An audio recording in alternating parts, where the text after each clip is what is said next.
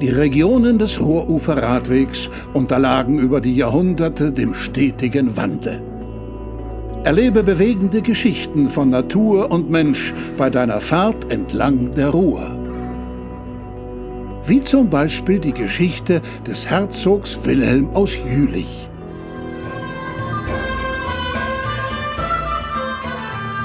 Ich darf mich kurz vorstellen. Wilhelm Fünfte. Herzog von Jülich, Kleve und Berg, Graf von der Mark und Ravensberg und Herr von Ravenstein, um nur einige meiner wichtigsten Titel zu nennen. Nach meinem Tod 1592 nannte man mich übrigens auch der Reiche. Bereits im Jahr 1538 wollte ich die strategisch bedeutende, an dem Fluss Ruhr liegende Stadt Jülich zu einer starken Festung ausbauen. Denn die mittelalterliche Stadtmauer, von der noch der Hexenturm am westlichen Ende der Innenstadt kündet, war spätestens seit dem frühen 16. Jahrhundert nicht mehr zur Verteidigung gegen die nun schwere Artillerie mit ihren großen Geschützen geeignet. Ich hatte gerade mit dem in den Niederlanden tätigen Architekten Alessandro Pasqualini aus Bologna Kontakt aufnehmen lassen, als die Stadt Jülich Pfingsten 1547 zu einem großen Teil ein Raub der Flammen wurde.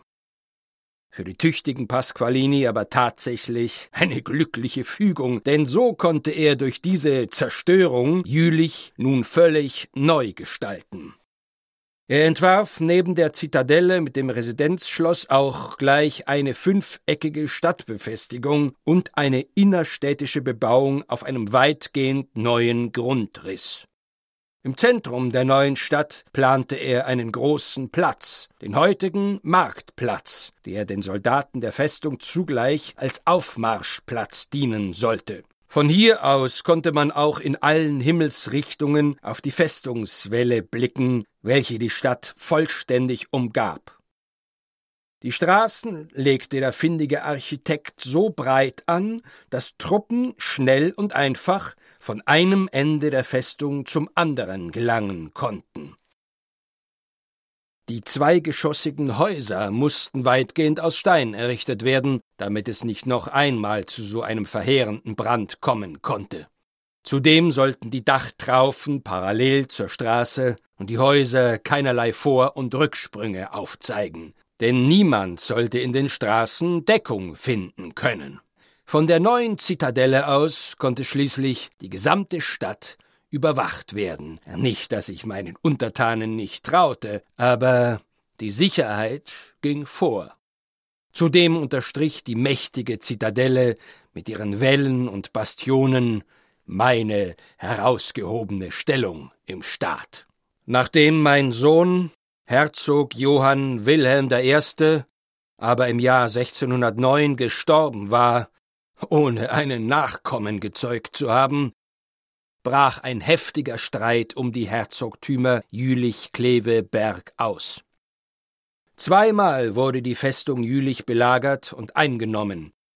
So kam es, dass sämtlicher höfischer Glanz aus Jülich verschwand und hier von nun an für mehr als drei Jahrhunderte das Militär das Sagen hatte.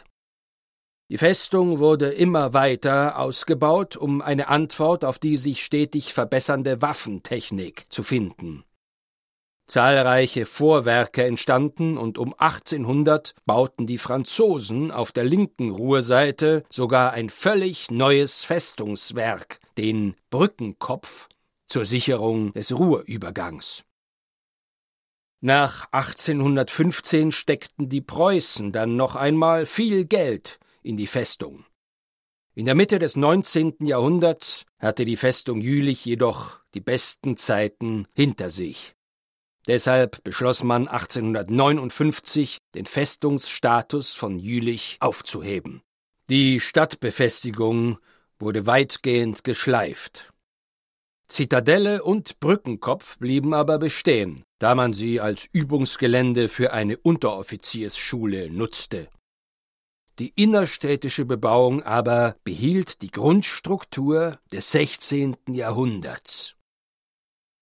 In den 1930er Jahren wurde dann eine umfassende Sanierung der Innenstadt geplant. Der Aachener Professor für Städtebau René von Schöfer hatte erkannt, was meinem Architekten Pasqualini mit der idealen Stadtanlage des 16. Jahrhunderts für ein herausragender Entwurf gelungen war. Er stellte schon Überlegungen an, wie man das ursprüngliche Erscheinungsbild wieder herausarbeiten könnte, als 1939 der Zweite Weltkrieg ausbrach. Jülich geriet im Winter 1944-45 in die Kämpfe zwischen der deutschen Wehrmacht und den Alliierten. Diese verfolgten das Ziel, die Ruhr möglichst rasch zu überschreiten, um bis zum Rhein vorstoßen zu können. Jülich bildete dabei einen wichtigen strategischen Punkt, der mich ja schon bewogen hatte, die Stadt entsprechend zu befestigen. Am 16. November 1944 flogen die Alliierten einen Luftangriff auf die Städte Düren, Jülich und Heinsberg, um ihren Bodentruppen den Weg freizubomben. Nahezu die gesamte innerstädtische Bebauung der Städte wurde zerstört. Als der Krieg im Mai 1945 schließlich zu Ende war, stellte sich die Frage, wie man Jülich wieder aufbauen sollte. Man erinnerte sich an Professor René von Schöfer und seine Planungen zu einer Sanierung der Innenstadt. Tatsächlich hatte von Schöfer noch alle Unterlagen und machte sich daran, den Wiederaufbau von Jülich zu entwerfen. Er beließ das historische Straßenraster und machte Gestaltungsvorgaben für die neu zu errichtenden Häuser. Diese sollten nun allesamt dreigeschossig sein, um mehr Wohnraum zu erhalten, aber die Ausrichtung der Dachtraufe zur Straße und die glatte Fassadengestaltung nahmen Bezug auf die Gestaltung meiner Idealstadtanlage der Renaissance aus dem 16. Jahrhundert. Und so kommt es, dass ich mich trotz der starken Veränderungen auch nach gut 400 Jahren in meiner Residenzstadt Jülich immer noch zu Hause fühle und die Grundstruktur meiner Stadtplanung erkenne. Ganz anders als in Düren, wo die Stadt ein völlig neues Bild erhielt. Ich muss zugeben, dass mich das mit einem gewissen Stolz erfüllt. Vielleicht begegnen wir uns ja bei Ihrem Rundgang halten Sie die Augen offen. Lust auf mehr? Dann hör dir auch gleich noch die anderen Geschichten an. Oder erlebe sie einfach selbst auf deiner Tour zwischen der Quelle im Hohen Fenn bei Bautrange in Belgien und der Mündung in die Maas bei Roermond in den Niederlanden. An den interaktiven Rast- und Erlebnisstationen entlang der Strecke erzählen Zeitzeugen eindrucksvoll über ihr Leben an und mit der Ruhr. Bis bald und eine gute Fahrt für dich auf dem Ruhrufer Radweg.